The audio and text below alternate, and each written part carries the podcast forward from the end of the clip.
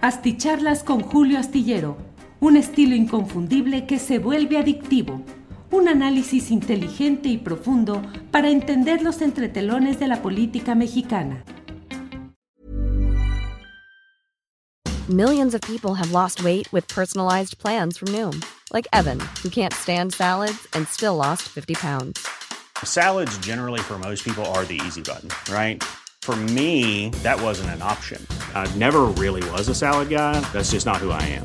But Noom worked for me. Get your personalized plan today at Noom.com. Real Noom user compensated to provide their story. In four weeks, the typical Noom user can expect to lose one to two pounds per week. Individual results may vary.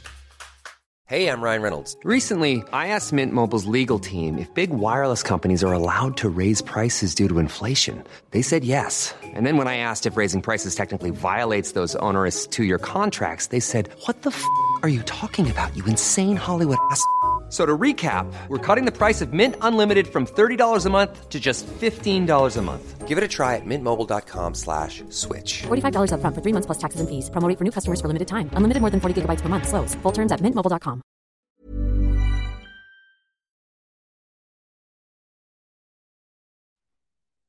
¿Qué tal? ¿Qué tal? ¿Cómo están? Buenas noches. Qué bueno que, que están aquí.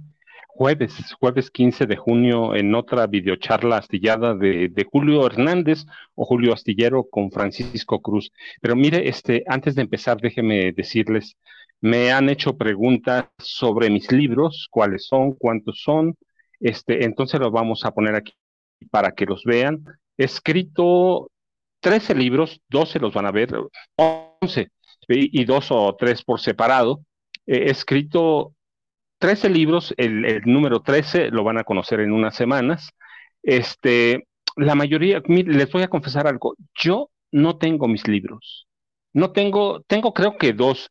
Cuando tengo visitas a mi casa, a sobrinas o lo que sea, mis hijas se los llevan se los llevan y de tal forma que cuando yo busco mis libros no los tengo y lo que hago, les confieso, lo que hago es buscar en las plataformas digitales y termino encontrándolos, ¿eh? termino encontrándoles. Ayer platicaba con un amigo periodista de Zacatecas y me enseñó curiosamente este, como cinco de mis libros, incluido el primero, que, que consiguió en, en las plataformas digitales.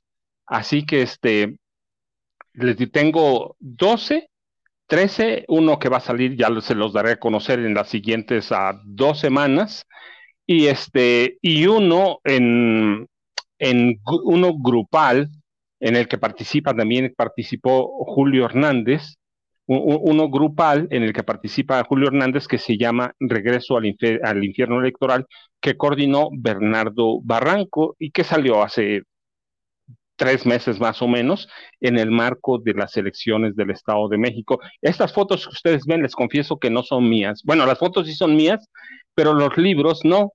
Estos libros, esta foto me las envió este, la esposa de un amigo que tiene, curiosamente, ella tiene todos mis libros, así que estuve preguntando quién los tenía y la esposa de mi amigo me dijo, te voy a mandar unas fotos. Este, así que me mandó, en esta foto que ustedes ven, así, así aparecieron primero los cárteles de Juárez y luego todos los demás, los de Y cada libro tiene su historia. La verdad es que de pronto cuando en algunos temas que me preguntan, les digo, es que ya tengo un libro sobre eso, ya tengo libros sobre esto y esto. El día que no sé, se los digo, la verdad, mire, yo a veces creo que muchos periodistas ah, parecemos todólogos.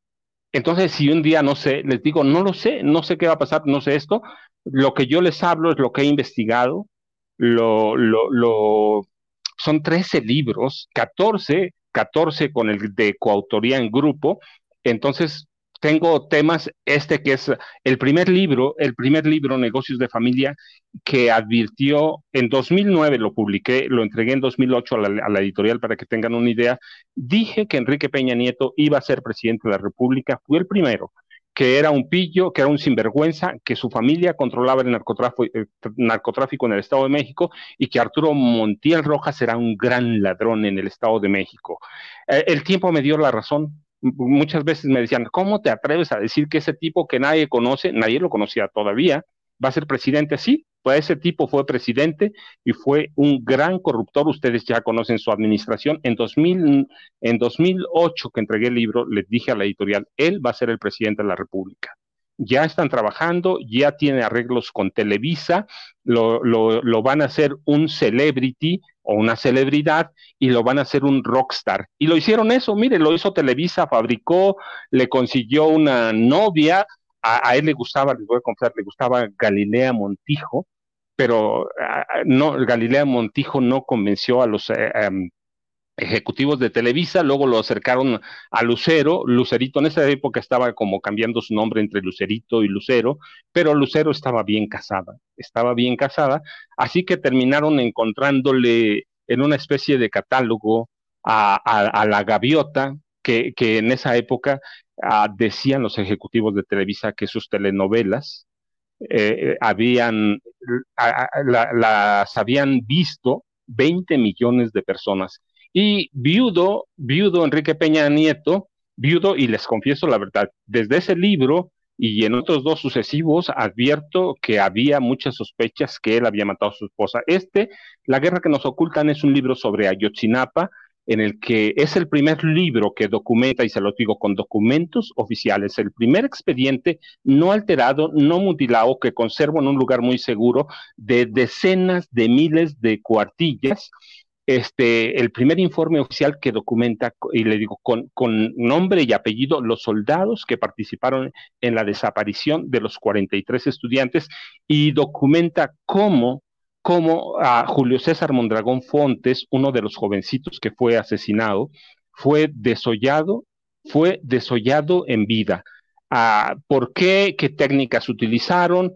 Y lo hizo un especialista. Hasta antes, los narcos habían intentado este, desollar a personas, pero nunca lo, habían logrado. Con Julio César Mondragón Fontes, médicos militares nos explicaron cómo se hacen los cortes de gota para desollar y alguien alguien en alguna de sus casas tiene el rostro de, este jovencito del Estado de México, del Estado de México que estudiaba en, en, Ayotzinapa en primer año, lo tiene como un trofeo de guerra. Así que cada libro que yo podría platicarles, pasarme platicando con ustedes, de pronto algunos detalles se me olvidan, porque son 13 libros, 14 ya les digo, y el que está por aparecer en breve, seguramente en dos o tres semanas máximo, este es eh, eh, un libro que marca y que alerta que la familia de Enrique Peña Nieto era la que controlaba el narcotráfico. Va, doy nombres y apellidos, ¿eh? Mire, me acuerdo de su primo, ahora ya se murió, pero en esa época estaba vivo, Cuitlagua Cortiz Lugo. Este, cómo controlaban el narcotráfico, así que tengo, digo, 13 libros, 14 van a ser, de por eso, y abarco prácticamente todas las temáticas, aunque me, me, especializo mucho o voy por el camino del crimen organizado, la delincuencia organizada. Yo les decía, Alfredo del Mazo González, el papá del Mazo Maza, fue el primero que llevó el narco al Estado. Y El Señor de la Muerte, que mira es mi libro más reciente y que debo ser muy agradecido porque salió más o menos el 20 de septiembre de 2020 y hoy sigue vigente. En, eh, yo lo promocioné dos meses, dos meses, este, eh, octubre y noviembre y parte de diciembre de 2020 fue el libro más vendido en todo el país. En, a partir del 9 de diciembre y hasta la, y hasta marzo de 2022 me encerré en otras cosas, no di ni una, creo que di como tres entrevistas, ah, fueron cuestiones personales, así que Ah, no lo volvió a promocionar, no, hasta, hasta ahora eh, participo en redes, pero es el libro que marca a García Luna y toda la niñez de García Luna, cómo llega su familia a la Ciudad de México, cómo se hace criminal desde los seis años de edad, a los once ya era un informante de criminales y a los diecisiete da su primer golpe. Por eso yo, y con documentos, con documentos del CISEN, y por eso me atrevo a decir que no me atrevo, lo documenté, que Calderón tenía un grupo del crimen organizado, un cártel del crimen organizado, no de las drogas, del crimen organizado en Los Pinos, comandado por él y por Genaro García Luna, y que a Vicente Fox Quesada sabía de eso lo mismo que Marta Sagún Jiménez y también advierto que él, él coordinaba todo o hacía todo el trabajo de inteligencia para el partido político de, de Margarita Zavala y luego para la campaña presidencial. Cuando cayó preso, este, todo mundo quemó todo. Había periódicos a los que les hacía trabajo de inteligencia, encuestas, todo lo que quieran. Eh, es un libro, e, es un libro que documenta todo eso, como desde la presidencia del PAN, las presidencias del PAN, Fox y Calderón, se, se, se organizó y se intentó controlar, y se controló en el, de Calderón ya, al crimen organizado en este país. Ahí, es un libro que salió en, en septiembre de 2020, sigue vendiendo, sigue vigente, así que este, ya les daré en las próximas semanas más detalles del próximo libro, libro, pero se los digo esto porque me preguntan casi todos los días cómo, qué hacemos o qué hago, a dónde se consiguen mis libros, cuáles son, y ya les dije, no los tengo, pero aquí están. Así que yo les agradezco mucho. Puedo platicar, cada uno tiene una historia. AMLO, mitos, mentiras y secretos es un libro muy crítico sobre Andrés Manuel López Obrador, cuando nadie, cuando nadie pensaba que iba a ser presidente. No crean que escribo desde ahora, escribo hace mucho. Entonces dije en ese libro, doy señas, pistas, indicios de cómo Enrique Peña Nieto había matado a su esposa, a su primera esposa, su primera esposa, Mónica Pretellini. Así que en cada uno tengo, es una historia de mí, es una parte de mí, cada libro. Los depredadores es un libro que marca con solo con números de Hacienda, y del Banco de México, cómo echaron a perder y cuánto robaron los presidentes del PRI y del PAN a partir de, de, de Miguel Alemán Valdés. Así que cada uno, yo le digo, me puedo quedar horas enteras, pero este, en esas estaba, en esas estaba, mire, cuando esta, esta, esta mañana encontré una nota, una nota del lunes pasado, del lunes pasado, claro que no era nueva, de, de The Wall Street Journal sobre George Soros, Ah, no sé si decirle magnate, conspirador demonizado por quebrar el Banco de Inglaterra o filántropo provocador. No lo sé, pero cualquier calificativo le acomoda. Y la, información que leí es muy precisa. Este hombre multimillonario de 93 años de edad entregó el control del imperio o de su imperio a su hijo mayor, Alexander Soros.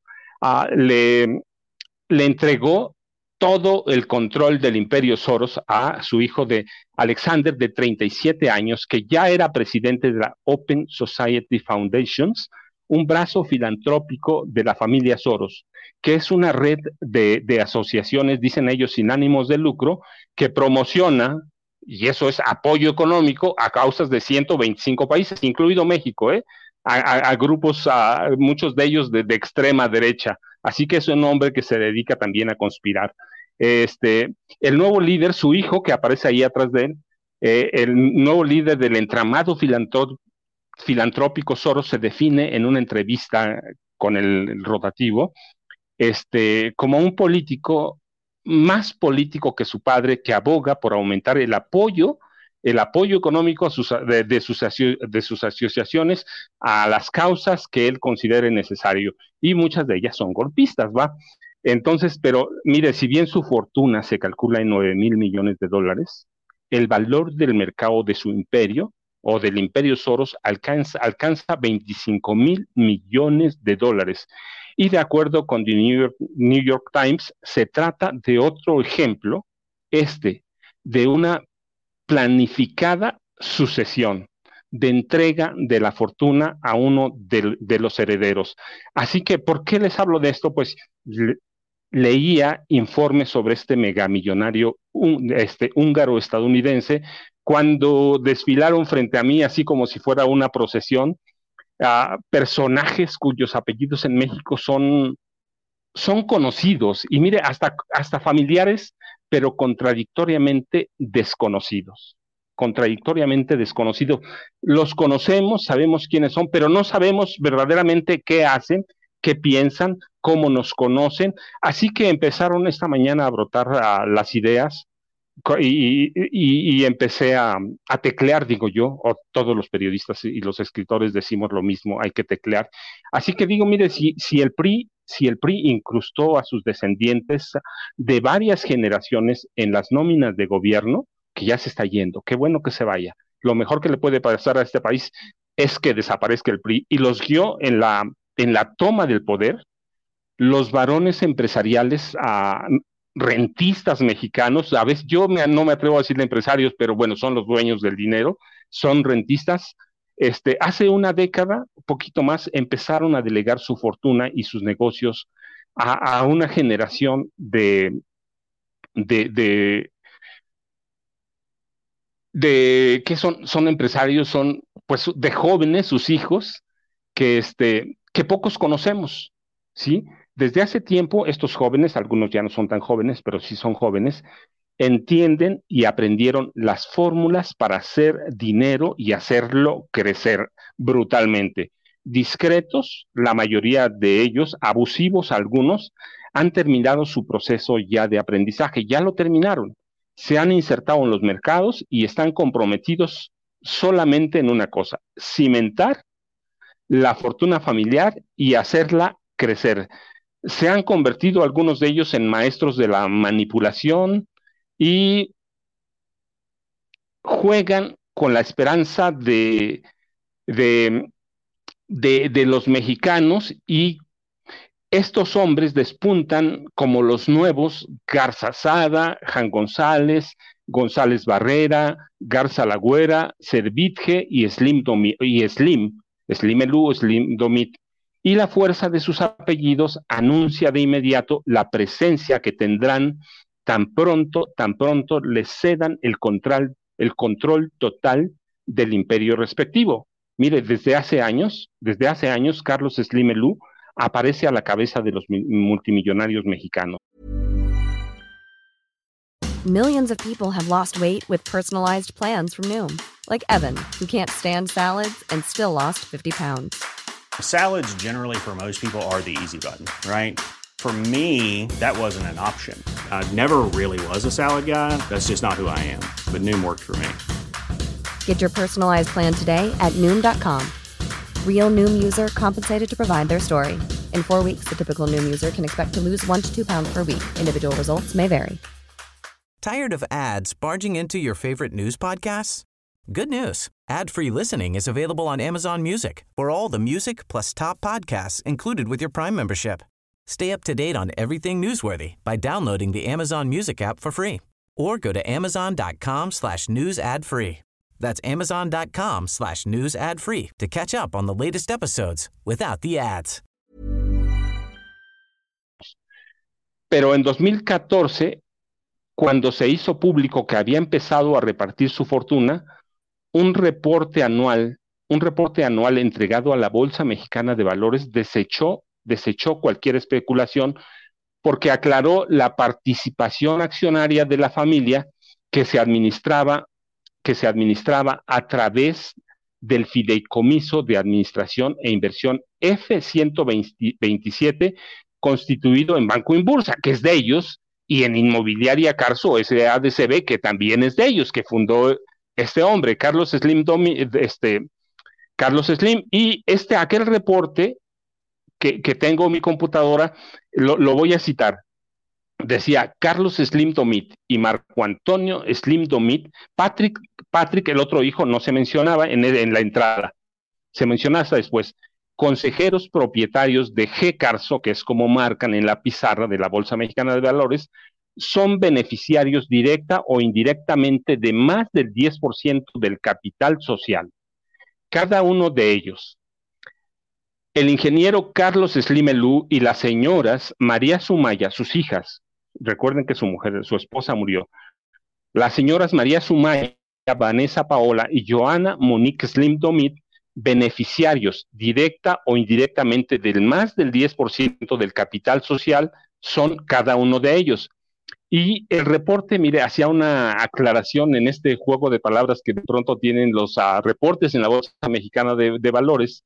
Decía, el ingeniero Carlos Slimelú y los seis integrantes de su familia inmediata, que son las tres mujeres y los, y los tres ah, hombres, antes mencionados, son principales accionistas de G. Carso al ser beneficiarios directa o indirectamente del 79.85% de su capital social. Los integrantes de la familia Slim son personas físicas de nacionalidad mexicana, por lo que G. Carso Grupo Carso es una sociedad controlada en forma mayoritaria por mexicanos y en consecuencia en consecuencia, no es controlada directa ni indirectamente por otra empresa ni por un gobierno extranjero. Para ellos es muy importante y en la bolsa es muy importante, son cuestiones de impuestos, cuestiones de legales.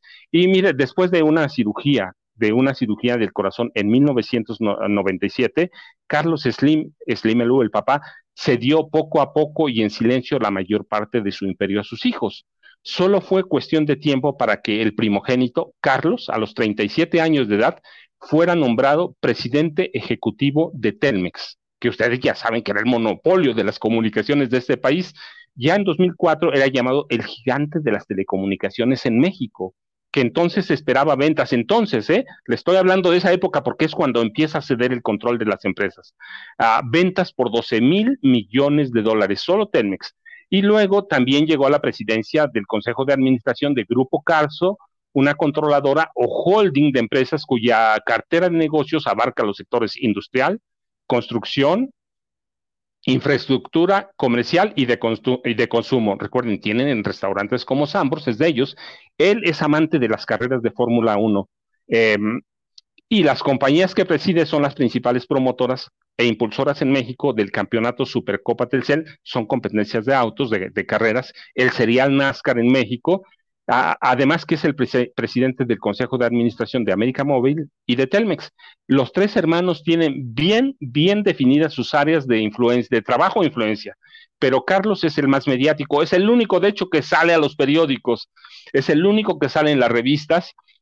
si alguien tiene alguna duda de su, de su poder, de veras, este, debió, debió um, satisfacerla o debió disiparla el día de su boda con María Elena Torruco Garza, hija de Miguel Torruco Márquez, que es un hombre muy conocido, empresario turístico.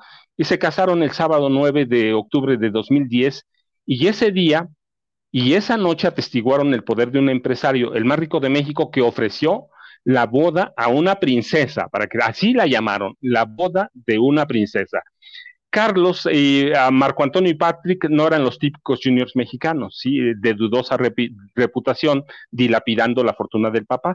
Pronto calaron de lleno entre los incrédulos y se posicionaron ahí sin que los veamos. Están, este, tomaron por asalto el poder eh, del grupo Slim, del grupo Carso, y los mercados bursátiles ya los conocen, tratan con ellos, eh, eh, conocen el comportamiento comercial, conocen a las élites políticas y financieras y están en poder del conglomerado Slim, aunque Carlos Slim Elú, recuerden, no se va. Un día platicamos con él, alguien me, platicó, me preguntó sobre sus nexos con García Luna. Sí, sí tuvo nexos. Eh, y García Luna estaba esperando que Carlos Slim Elú lo hiciera presidente de la República, lo mismo que Televisa. En algún momento, una de las bandas de secuestradores que controlaba García Luna secuestró a un sobrino de Slimelú. Le pidió, le pidió a García Luna que se lo diera y se lo entregó. Así que Carlos Slim puso a, al servicio, al servicio de, Genaro García Luna, la plataforma tecnológica de Telmex. Sí, y mire, en, agosto de 2007, Patrick, que es el que menos se menciona, eh, descorrió un poco el velo de algunos secretos familiares y sin mencionarlo con esas palabras ni referirse a, aquel tema de la, de la operación del papá, eh, dijo que el grupo Carso habría sobrevivido y sobrevivió a, todo. Y después dio una entrevista y dijo que durante la, la, década de los 80, cuando hubo tiempos difíciles, su padre, su padre les había enseñado todo lo que ellos sabían, que les había dado lecciones de cómo hacer dinero y cómo asegurarlo. Así que este tuvieron para aprender y alguna vez profesor de matemáticas, se ve que Slim les enseñó bien, ya después discutiremos qué también y cómo hace su dinero Carlos Slim, pero hoy quería darles, ya en México en México muchas empresas ya o muchos grupos empresariales ya tienen a los herederos bien definidos, ya empezaron a trabajar, están definiendo algunas otras cosas, pero hace mucho derivado de problemas de salud, derivado de problemas de salud, ya, ya se empezó a, a, entregar su fortuna. Así que el Grupo Inbursa, eh, eh, la controladora bursátil, tiene ya bien definido qué rumbo va a seguir, qué rumbo tiene que seguir, pero el ingeniero Carlos Slimelú sigue estando al frente, es el rostro visible de toda la empresa, claro, es el hombre que sabe cómo hacer dinero, por lo menos cómo tratar con los políticos, con todos, incluido García Luna. Este, y mire, antes de morir, el 11 de agosto de 2001, el profesor Carlos Jan González, a, quien al final de gobierno de, López Portillo llamaban el Midas Gengis Hank González, había dividido también su fortuna. Ya saben qué van a hacer, ya, ya sabía qué iba a hacer, había delineado el camino que seguirían sus hijos Carlos y Jorge Hank Ron, gracias a los 3 mil millones de dólares que hizo en sus puestos de gobierno, desde presidente municipal en Toluca, gerente de la CONASUPO, gobernador del Estado de México, jefe del Departamento del Distrito Federal o regente, y en dos ocasiones secretario de Estado de Turismo y de Agricultura con, eh, con Enrique Salinas, de, con Carlos Salinas de Gortari. Enrique es el hermano muerto, pero con Carlos Salinas de Gortari. Eh, Jan González es el arquetipo de la corrupción para los priistas y a quien se le atribuye erróneamente un señalamiento de su maestro y guía Isidro Fabel Alfaro. Un político pobre es un pobre político, pero mire, no importa aquí de quién haya sido uno, uno u otro, el resultado es, lo, es, es el mismo políticos priistas y panistas practicaron la escuela de la pillería por décadas, la siguen practicando los que están, y los mexicanos nunca pudimos articular nuestra frustración ni un discurso diferente, sino hasta hace un par de décadas cuando entró en decadencia el PRI y ganó, llegó el PAN a la presidencia de la República. Después nos arrepentiríamos, pero, pero este, arrastramos todavía hoy con la infamia y la presencia ominosa de, personajes sinvergüenzas como Alejandro Moreno Cárdenas, Felipe Calderón Hinojosa, Ricardo Anaya Cortés o Alejandra del Moral Vela, que ya saben, ah, recién la involucraron en una investigación, eh, la involucró en una investigación en una estafa de 5 mil millones de pesos para financiar su campaña política en el Estado de México. Pero miren, frases como, como esa, dice mi amigo eh, periodista José Luis Guzmán, de allá de Ciudad de México, más lo conocen como Miyagi, tienen una conexión vital con nuestra casta política priista y panista y sus palafreneros. Son épocas oscuras muy presentes que nos muestran que a nuestros políticos los han definido y marcado más sus palabras y su lengua que su lengua de fuego que sus hechos. Y mire, allí en ese en ese estado de cosas se suele introducir en algunas eh, conversaciones muy socarronamente una frase una frase levemente modificada del extinto presidente chileno Salvador Allende, un revolucionario en serio, un revolucionario en toda la extensión de la palabra, pero se suele introducir eh, una frase que, se que dijo y que se presta a un albur y al doble sentido de los mexicanos. México para los, para los chilenos y puro Chile para los mexicanos.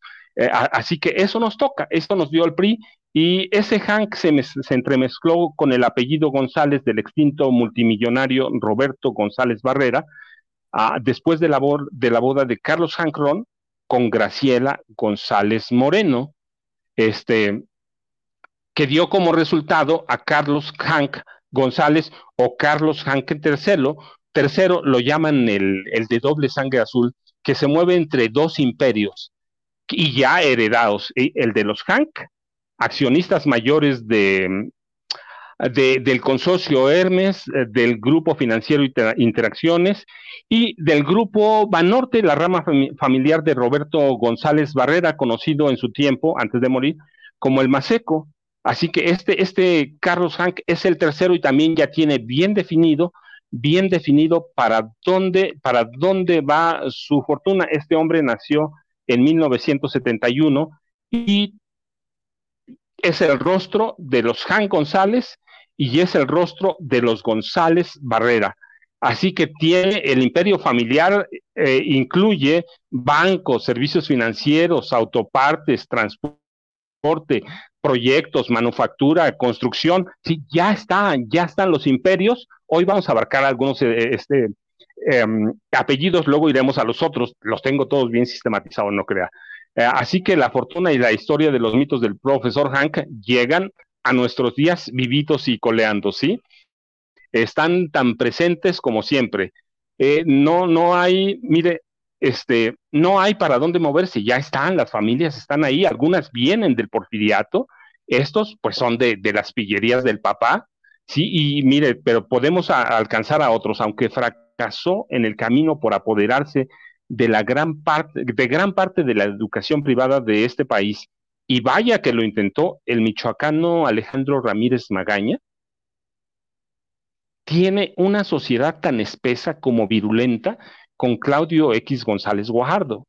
Una sociedad que literalmente este hombre multimillonario criminalizó a los maestros del sector básico e intentó someterlos en el gobierno de Enrique Peña Nieto. Falto, falto de visión, lo puedo aclarar, falto de visión, de tacto, de altura de miras y de habilidades políticas.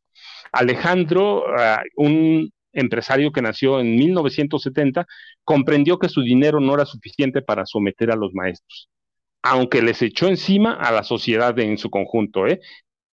Eh, perdón, en complicidad con los medios de comunicación masiva.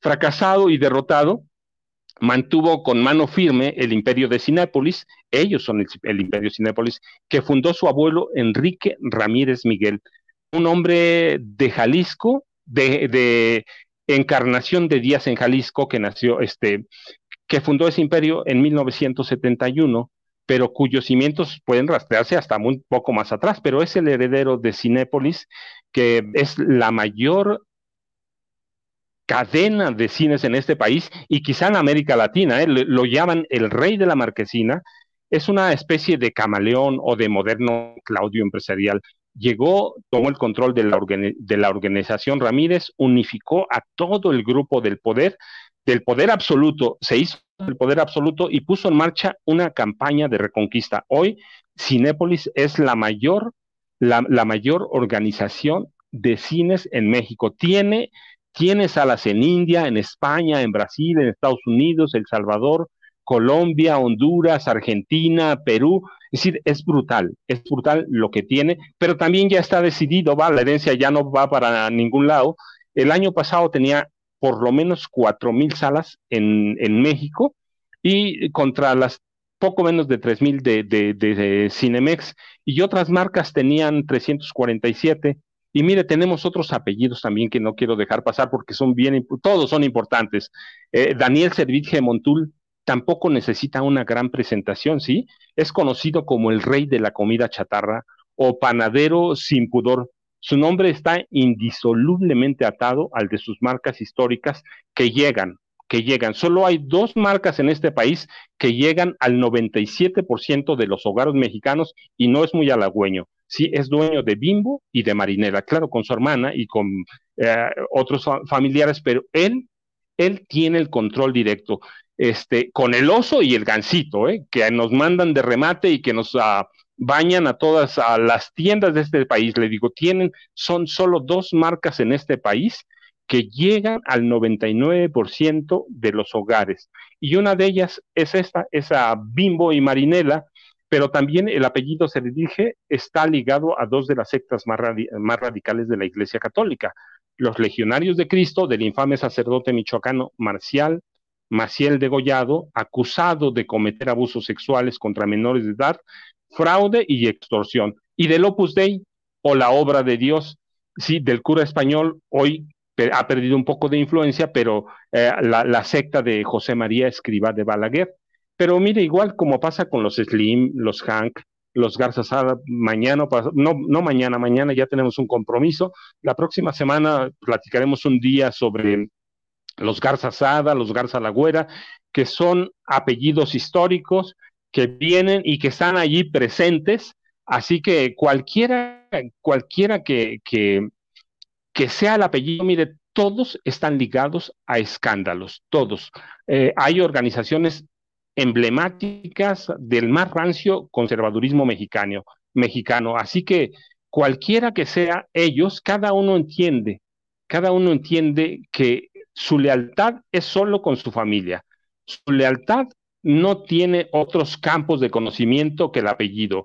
Servitje, Hank, Slim, pero ellos, todos ellos, así como están, mire, necesitarán hacer un gran esfuerzo para cambiar, si quieren, la percepción de que su fortuna familiar se ha hecho porque el gobierno en turno les ha dado todo lo que necesitan y lo que demandan, además de que han evadido impuestos. Se los ha dado a través de eso, privilegios fiscales o la intervención directa en programas para salvarlos de la quiebra cuando es necesario o la entrega de contratos para obras públicas. Así que cada uno de estos, yo les decía, ya tienen los ah, grandes grupos de este país, tienen bien definidos a, a sus herederos. Lo que hizo Soros fue algo que en México se ha hecho hace tiempo y que empezaron a definir con claridad desde los Garza Sada, los Garza Lagüera, los Jan González, los Hank Ron, los Servitje, ya hay dueños, ya tienen para dónde van, saben qué van a hacer y su presencia e influencia política pues la va a determinar el rumbo que tome el país a partir del 1 de diciembre de 2024. El 30 de noviembre termina el presidente López Obrador su gobierno. El día primero entrará quien tenga que entrar, pero ya tienen definido el rumbo, ya saben qué hacer. Yo les agradezco mucho su atención como siempre. Nos vemos mañana. Estaba definido el tema. Este García Harfush, no se me olvida. Eh, está definido. Yo les agradezco la, la atención en esta charla astillada de Julio Astillero, pero con Francisco Cruz. Muchas gracias, buenas noches.